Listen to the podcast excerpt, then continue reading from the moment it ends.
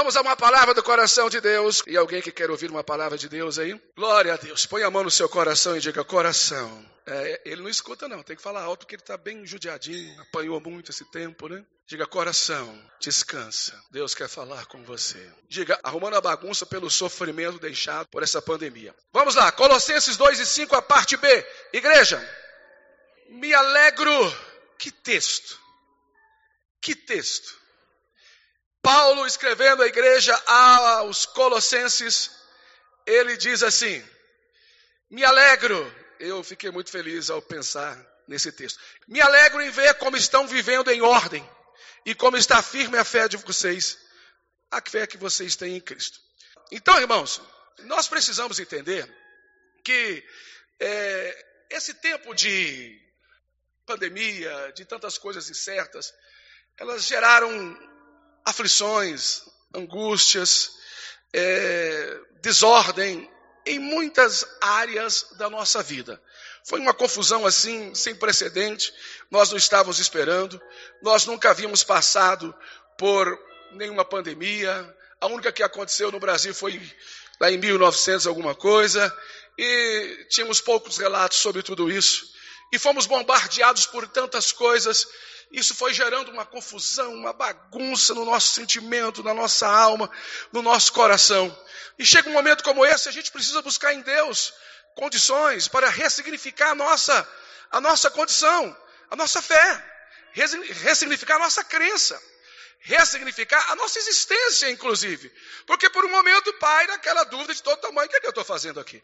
Era melhor eu ter ido embora, eu ter morrido mesmo? Ou sei lá, ter acontecido tantas outras coisas. Então, Deus deseja que a minha vida, que a sua vida, esteja em ordem em Cristo. Paulo falou isso, eu me alegro por vocês estarem em ordem. Então, quem conseguiu ordenar, quem conseguiu se alinhar, quem conseguiu se afirmar, é o desejo de Deus. Quem não conseguiu, é o desejo de Deus que você consiga. E essa é mais uma das noites de oportunidades que o Eterno Senhor está dando a mim e a você para que possamos nos organizarmos em relação a tudo isso. Bora lá. Precisamos colocar a vida em ordem em dois blocos. Quantos blocos? A vida interior, diga-se pode. Porque nós lidamos com o externo a partir do interno.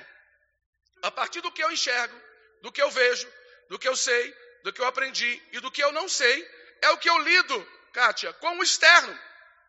E é a partir do externo que eu tento compreender o interno. Né? É a partir daquilo que eu vejo que eu tento buscar na minha memória alguma coisa que está conectada com aquilo que eu estou vendo para tentar internalizar essa, essa informação. Então diz o salmista, o Provérbios, o Salomão, 15 de Provérbios, verso 13, um texto muito interessante, vamos juntos, se podem, por favor. A alegria do coração. De novo. Então, quando o coração não demonstra uma alegria, significa que o coração não está não está alegre. O rosto não consegue disfarçar. Se há uma alegria no coração, ele denuncia, ele cagueta, cagueta, ele entrega. Mas se há uma tristeza no coração, ele também fala. Por isso que o Salomão vai dizer: olha, se há uma alegria no coração, vai transparecer no rosto. Então vamos tentar arrumar essa bagunça gerada por esse sofrimento todo aí. Salmos 10, verso 14. Olha que texto glorioso. Solicito a todos que leiam comigo gentilmente. Mas tu, Senhor, enxergas o sofrimento e a dor, observa-os para tomá-los em tuas mãos o teu sofrimento, o meu sofrimento não é de graça, não é à toa, nós não estamos sós. O salmista diz, diz: Tu enxergas o sofrimento e o Senhor observa para tomá-los em tuas mãos. Deixa Deus organizar essa bagunça que o sofrimento trouxe na tua alma, no teu coração, na tua vida financeira, na tua vida sentimental. Deixa Deus tomar essa dor em suas mãos. Deixa Ele cuidar dela. Sabe, irmãos, a gente vai nutrindo algum tipo de sentimento para nos agarrarmos em coisas e darmos significado à existência, que a gente se apega à dor e não quer largar dela. Tem gente que se acostuma com a dor. Tem gente que se acostuma com ela. A pastora Isa sempre diz: olha, viva o luto, mas não viva do luto. Isso é muito interessante, porque a dor é Deus é quem vai lidar com ela. Chega um momento que eu sou incapaz de suportar a dor, mas o salmista diz: Tu enxergas o sofrimento, e o Senhor toma em tuas mãos as minhas dores. Deixa Deus tomar as tuas dores nas mãos dele, porque ele sabe muito bem o que fazer com elas. Cinco maiores situações que causam sofrimento e que geram uma bagunça e que geram uma confusão na nossa mente, em toda a nossa estrutura. Deus quer nos ensinar nessa noite a amenizar tudo isso para melhorar a nossa performance diante dele. Primeiro, decepção. Diga se pode, decepção. Não tem coisa pior do que uma decepção. Isso gera um sofrimento. Quando você se decepciona com Deus, o duro é que muitas vezes nós nos decepcionamos com Deus.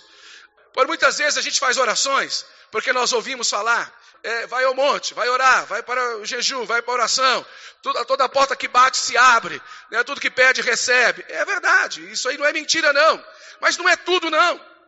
Não é tudo, porque a gente confunde aquele texto, buscai o reino de Deus e a sua justiça, e as, e as, Aí alguém diz: todas as coisas vos serão acrescentadas. Não são todas. É buscar o que? O reino e a sua e as demais coisas ligadas ao quê? Ao reino e à justiça, que serão acrescentadas. Não são todas. Deus não responde todas as orações, e ainda bem. Deus não traz todas as curas, e ainda bem. Deus não ressuscita todos os mortos, e ainda bem. Deus não resolve todos os problemas, e ainda bem. Porque muitos deles, Ele se utiliza didaticamente para nos dar lições, para permitir o crescimento na minha vida e na sua vida, e o nome dele, consequentemente, ser glorificado. Diz a Bíblia que Jesus curou a muitos, não curou a todos. Diz a Bíblia que Jesus salvou a muitos e não salvou a todos.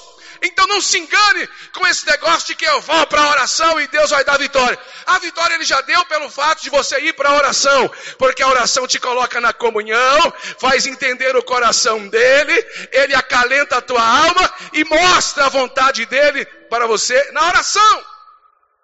Então, a decepção é grande porque às vezes nós vamos orar certo de que Deus daria vitória e ele não deu. Certo de que Deus daria cura e ele não deu e a gente fica decepcionado com Deus. Como a gente não pode falar isso porque é feio, eu estou aqui, gente, decepcionado com Deus. É feio. Ah, é chato, né? Decepcionado com aquele que criou todas as coisas, inclusive a mim, que criou a minha existência. É chato. Então é mais fácil eu me decepcionar com a pastora Isa.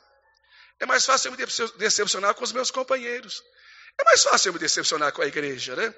É mais fácil eu me decepcionar com o mundo. Pare o mundo que eu quero descer. É mais fácil colocar a culpa em todos. Mas há momentos que, por eu não entender, por eu não compreender, há momentos que, pela tamanha ignorância da minha alma, do meu coração, eu me decepciono com Deus. E não tem nada pior para gerar um sofrimento do que essa decepção.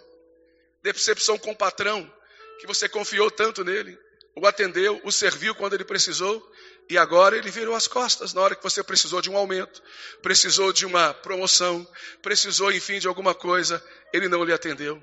Decepção com parente, que você tinha certeza que, iria se fazer presente e lhe ajudar nessa hora, e ele falhou. Decepção com filho, que você carregou na barriga durante nove meses. Deixou de se alimentar muitas vezes para alimentá-lo. Chorou por ele muitas vezes.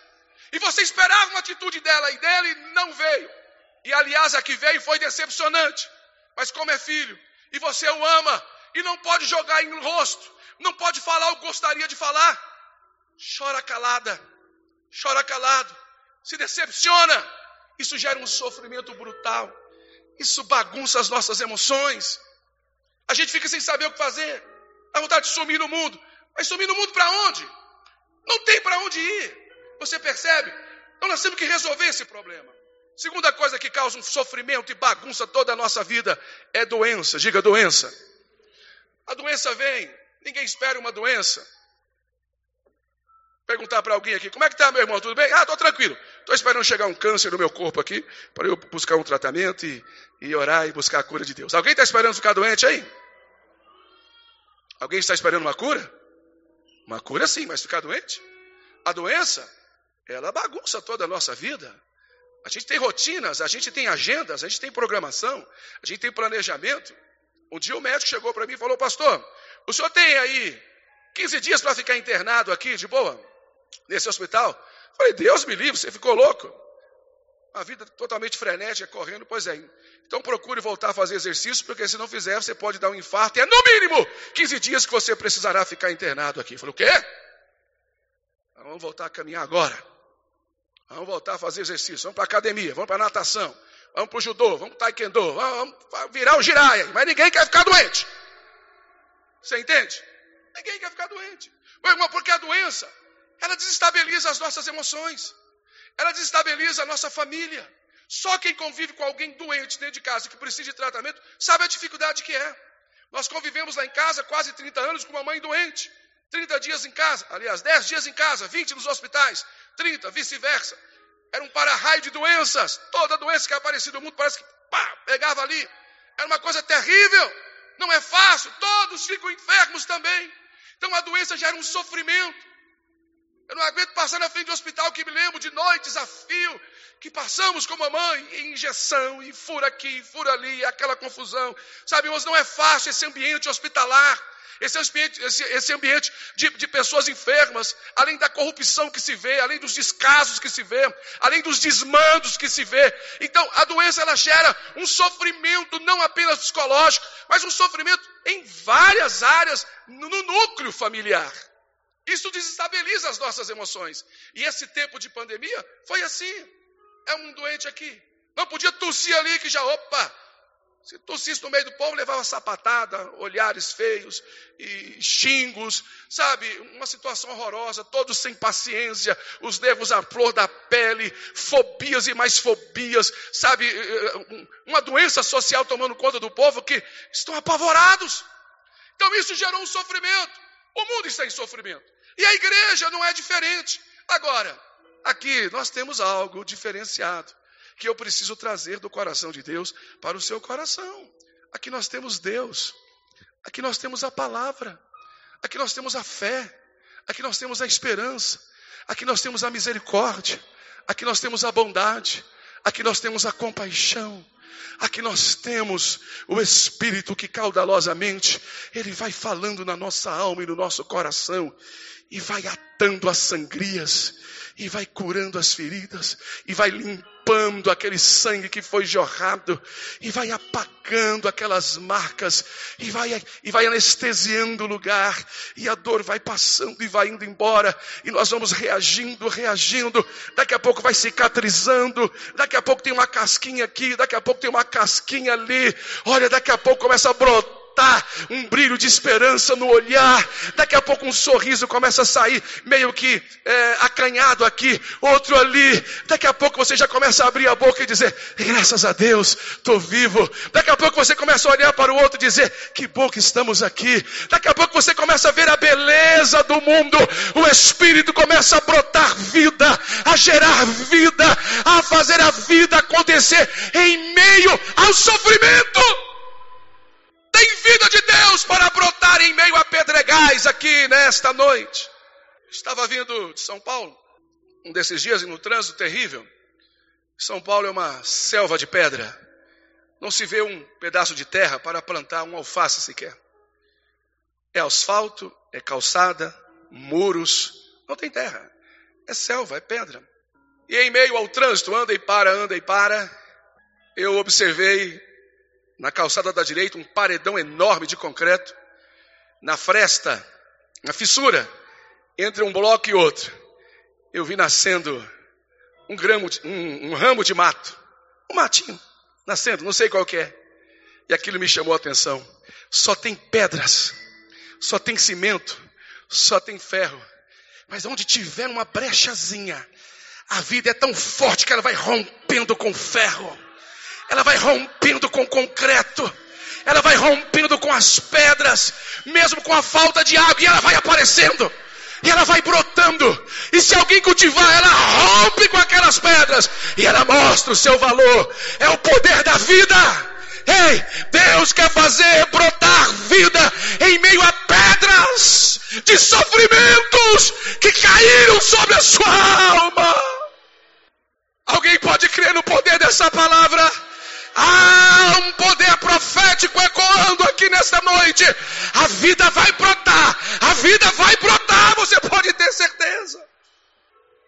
Morte, diga morte é uma das situações que causam sofrimentos horrorosos. Nós não somos preparados para lidarmos com a morte. A morte é um corpo estranho para mim, para você. O homem não foi feito para morrer. O homem foi feito para viver lá no Éden eternamente. A desobediência ceifou a vida do homem. O pecado, como consequência, trouxe a morte, que é uma separação. E eu devo dizer aqui o que gosto sempre de dizer nos velórios, quando tenho oportunidade de falar. Ontem fiz um da mãe do nosso pastor Ricardo, que foi recolhida pelo Senhor. A morte não é um castigo.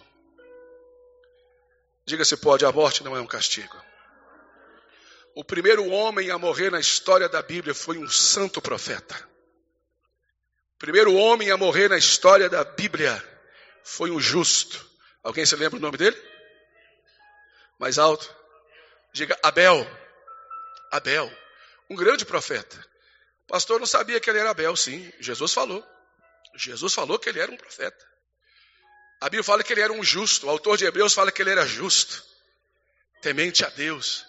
Primeiro homem a morrer. E você sabe quem foi que o matou? Quem? E ele foi punido com a morte? Não, senhor. Viveu, pastor Dimas, um tempo todo, até ter a oportunidade de se redimir, entender o segredo da vida, só então para a morte chegar. Para quem entende o segredo da vida, não tem morte. A morte é um caminho que nos conduz à eternidade, que nos leva de volta ao lugar de onde viemos. A morte é um veículo que nos conecta novamente à eternidade com Deus. Só que por não entendermos isso, isso gera um sofrimento. Isso gera uma bagunça. Quando o pastor Inaldo, meu sogro, morreu, a pastora Isa chorou quase que dois anos consecutivos. E eu disse assim: Eu nunca vi alguém morrer de, de choro. Vai ser a primeira vez. Porque ela chorou dois anos sem parar. Só vivia chorando. Já pensou você conviver com uma mulher chorosa o tempo todo? Não é fácil. Você dá risada porque não é a sua. Chorando o tempo todo. É na hora de comer, é na hora de dormir, é na hora disso, daqui, chorando o tempo todo. Meu Deus, vai morrer de tanto chorar, não é possível. Até que um dia eu tive que falar, minha filha, Deus está no controle de tudo. Tem que chorar, tem que viver o luto, só que se continuar a partir de agora, é como se você estivesse dizendo para Deus: o Senhor não sabe o que faz, o Senhor tirou o que não deveria tirar, e o Senhor me desonrou. Não faça isso. Deus sabe o que faz. Chegou a hora dele, assim como vai chegar a minha e a sua hora. É assim. Então aquilo gerou uma bagunça, gerou uma confusão. Agora precisa de um tempo para se organizar, precisa de um tempo para se ressignificar, precisa de um tempo para curar. Por isso que o salmista diz: Tu conheces a minha dor e toma elas em tuas mãos. Deus está tomando as nossas dores em tuas mãos nesta noite. Grave esse dia e tome posse dessa palavra, porque Deus vai se responsabilizar por essas dores. Afinal de contas, foi Ele quem permitiu. Ele vai se responsabilizar por elas. Apenas aprenda com esse tempo. Apenas agradeça. O que mais que gera um sofrimento brutal na nossa vida? Estou caminhando para o final. A ingratidão. Diga se pode a ingratidão. Hoje de manhã tive o privilégio de acompanhar a congregação do Zaira 2, pastor Cido, pastora Marisa, a um momento de comunhão, um almoço de comunhão, de final de ano, momento de entretenimento lá na cidade de Paranapiacaba. Vamos lá. Conhecer, caminhar um pouco e almoçarmos juntos, agradecer a Deus pelo ano de vitória que Deus nos deu. E eu estava dizendo a alguns deles: nós falamos muito sobre a gratidão a Deus. Todavia, eu tenho ressaltado bastante, quero que vocês prestem atenção nisso, queridos companheiros, querida igreja, querida família, por favor, preste atenção nisso, olha que coisa importante. Eu quero que você realce no seu coração essa ideia da gratidão de Deus. Diga a gratidão de Deus. Não a Deus, de Deus. Diga de Deus. Porque Deus é grato. Sim ou não? É ou não é? Ele deve alguma coisa para alguém? Ele é grato. Abraão resolveu acreditar em Deus em um tempo em que ninguém queria acreditar em Deus. Um tempo onde ninguém confiava em Deus, nem sabia quem era o Deus Todo-Poderoso, o único. Estava atrás de madeiras, de divindades. Deus chama Abraão e Abraão resolve crer nele e sair pelo mundo falando dele, do único Deus. Sabe o que Deus falou? Abraão, já que você resolveu me obedecer e acreditar em mim, então eu vou ser grato a você. A partir de hoje, todos que morrerem, na esperança dessa mensagem que você está levando, eu vou mandá-los para um lugar que terá o seu nome. Qual é o nome? Qual é o nome? Quem morre desde aquela época vai para onde? Mais alto. Mais alto. Diga seio de Abraão. Diga seio de Abraão. Seio de Abraão. A gratidão a Deus, ou a gratidão de Deus, por Abraão cumprir o seu chamado, cumprir a sua ordem. Irmãos, Deus tem nos dado tantas coisas impressionantes e maravilhosas. E não deve nada a seu ninguém. E agora, hoje, Ele nos alerta e nos chama, diante desse sermão que nós estamos pregando, que uma das coisas que causam sofrimento na vida da pessoa é exatamente a ingratidão. Você acha que Deus fica feliz com a ingratidão que ele sofre por parte de alguém? Da minha parte, da sua parte? Quando nós recebemos tudo dele e não reconhecemos, você acha que ele fica feliz? Ou você acha que ele sofre? Hã? Como você acha que fica o coração de Deus? Se eu e você, cheio de falhas, comedores de arroz, feijão, e às vezes até de carne, como diz a pastora Isa, a gente sente toda essa decepção, esse sofrimento. E Deus, na sua imensa santidade, na sua pureza, na sua grandiosidade, gente, não vamos fazer isso, não vamos causar ingratidão ao coração de Deus. Ele é grato, ele tem pago a nós tudo que nós temos feito e Ele vai continuar pagando. Deus não deve nada para seu ninguém. Tenha paz, porque tudo aquilo que você tem investido na casa de Deus, na obra de Deus, no reino de Deus, desde o seu precioso tempo, Deus sabe lhe pagar. Ele é grato a você. Agora você é grato a Ele? Ou você é daqueles que gosta que as pessoas fazem as coisas por você e nem muito obrigado você dá? E vira as costas. Acha que todo mundo tem a obrigação de fazer o que você quer, do jeito que você quer, e o mundo tem que girar em torno de você. Você é a última bolachinha do pacote, né? Parabéns para você. Oh, peraí, meu irmão. A coisa não funciona assim, não. Vamos devagar. O Espírito de Deus está nos chamando. Tem muita gente sofrendo aí também. Tem muita gente aí pagando um preço. Tem muita gente aí com dificuldades grandes. Todavia, o Espírito do Senhor nos chama nessa noite para curar a nossa dor. Quinto sofrimento, perdas diversas. Diga perdas diversas. Perda de um carro. Ó, gente, quando se perde uma moeda dentro de casa, a gente fica incomodado. Quando você perde uma caneta dentro de casa, você fica incomodado. Quando você perde um objeto qualquer, mas estava aqui, eu tinha certeza que eu havia colocado aqui. Então as perdas, elas geram sofrimento. Você perde um financiamento, perde um emprego, perde um negócio, perde uma casa, perde um carro, perde um bem, sei lá, perde uma amizade. Isso gera uma confusão dentro de nós e até ressignificar isso, até reorganizar isso. A vida da gente fica tão bagunçada. Tem gente que perde família, perde mulher, perde filho, perde marido, perde tanta coisa. E, e, e até se organizar, gente, isso é, uma, é um problema sério. São sofrimentos que nós devemos, inclusive, respeitá-los. Respeitá-los. Não existe dor que Deus não possa curar. Bora lá? 3, 2, 1. Jeremias 4 e 9. Vamos ver o que está escrito lá. Juntos. Ah, minha angústia, minha angústia. Eu me contorço de dor. Ah, paredes do meu coração. O meu coração dispara dentro de mim. E eu não posso ficar calado. Há momentos que somos assim. Há momento que é assim, estamos a sós, esperneando, com as paredes do nosso coração, debaixo do chuveiro, chorando. com a cabeça ao travesseiro, trancado no quarto, sem ninguém ver, esperneando, uma bagunça dentro de nós, as dores tomando conta, dispara dentro de nós, a gente não consegue ficar calado, é choro, é lágrimas, e dá vontade de gritar às vezes. Deus está observando todos esses momentos e Ele me traz uma palavra profética nessa noite.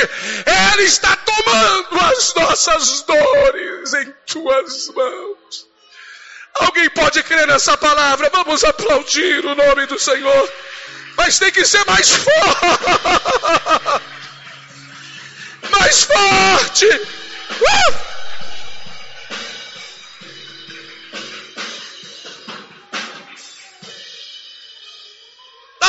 Espernear. Oh, minha dor, que desespero. Mas Deus está nos chamando nessa noite para aliviar o nosso sofrimento, para ajudar a arrumar essa bagunça toda aí. Olha o que diz. Para arrumar essa bagunça gerada pelo sofrimento é necessário algumas coisas e eu caminho rapidinho para orar por vocês. Isaías capítulo 40, versículos 10 e 11. Primeiro lugar, confie na soberania de Deus. Juntos. De novo, isso aqui é o remédio. Soberania é uma ordem, é uma lei que o soberano, que sabe tudo, que conhece tudo, dá e precisa ser obedecida criteriosamente. Precisamos confiar, porque ele sabe o que está fazendo. Vamos lá? O soberano, os, não, vamos ler com a nossa alma, por favor. O soberano, o Senhor, vem com poder. Vem com quê? Ele vem com quê? Com poder que mais? Com o seu braço forte ele governa. A sua recompensa, o seu galardão, que mais?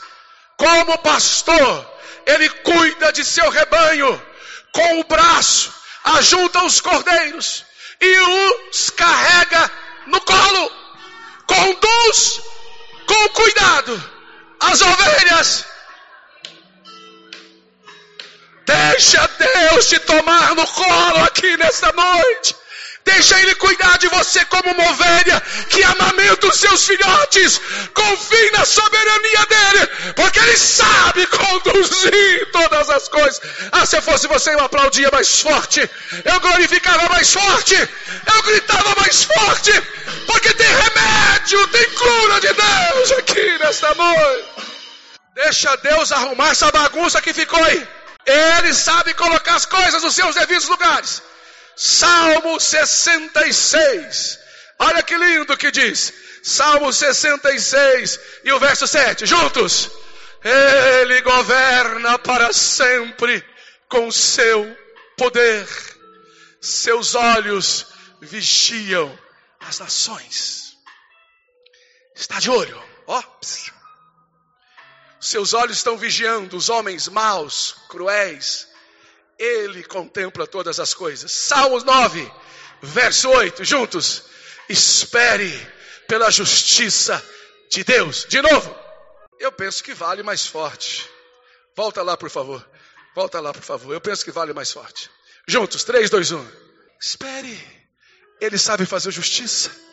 Ele sabe colocar as coisas nos seus devidos lugares. Eu recebo uma palavra profética de Deus aqui nessa noite.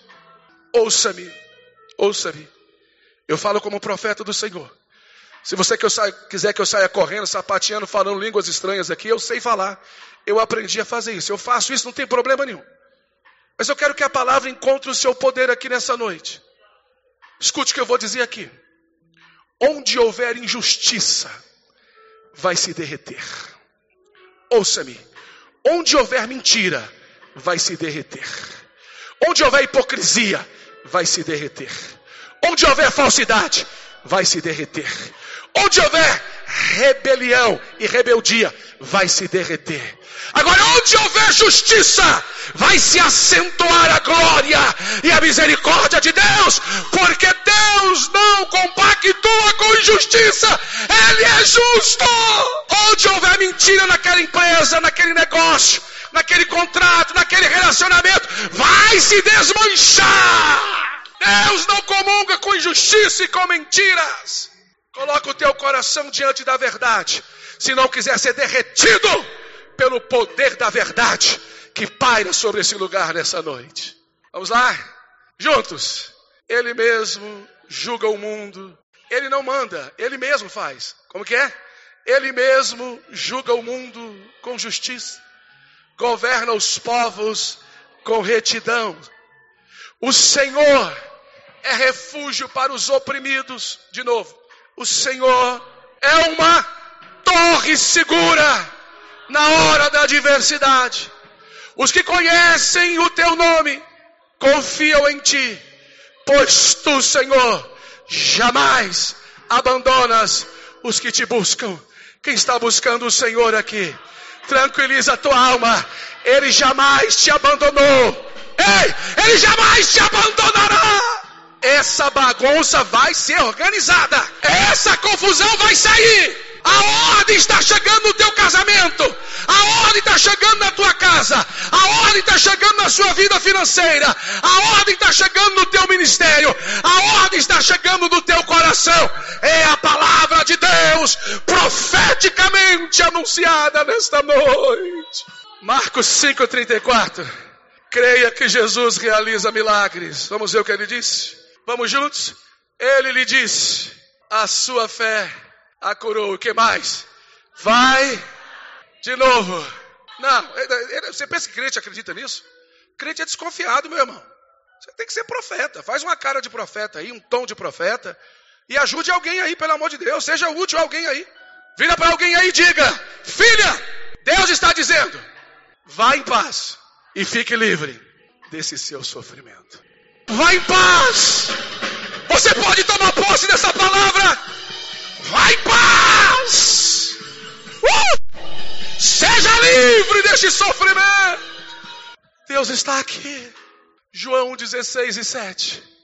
Experimente o consolo do Espírito Santo. Vamos ver o que está escrito lá? Vamos juntos se podem. Mas eu lhes afirmo que é para o bem de vocês. Se eu não for, mas eu, bendito seja o Deus e Pai de nosso Senhor Jesus Cristo, Pai das misericórdias e Deus de toda consolação, que nos, que nos consola em algumas, em algumas, em todas as, para que com a consolação que recebemos de Deus, possamos consolar eu vou ler só mais dois textos. Tem, tem um milagre de Deus acontecendo aqui nessa noite. Tem um mover sobrenatural. Tem uma glória sobre nós. Tem algo fluindo caudalosamente. Vamos lá, olha o que diz. Apocalipse 21 e 4. Vamos ler esse e o próximo texto. Diga comigo, Ele enxugará dos seus olhos. Deus está falando para nós aqui, toda a igreja. Ele enxugará dos seus olhos toda lágrima, juntos, não haverá mais morte, nem tristeza, nem choro, nem dor, pois a antiga ordem já passou. Agora, Coríntios, e a gente encerra. Olha o que diz lá. Todavia, como está escrito, diga comigo: olho nenhum viu, ouvido nenhum ouviu, nem mente nenhuma imaginou o que Deus preparou para aqueles que o amam. Diga para aqueles que o amam. Diga para aqueles que o amam. Diga para aqueles que o amam. O seu ouvido nunca ouviu. Seus olhos nunca viram. O que Deus tem para você. E vai começar aqui nesta noite. Abre o teu coração aí. Deixa Deus fazer o que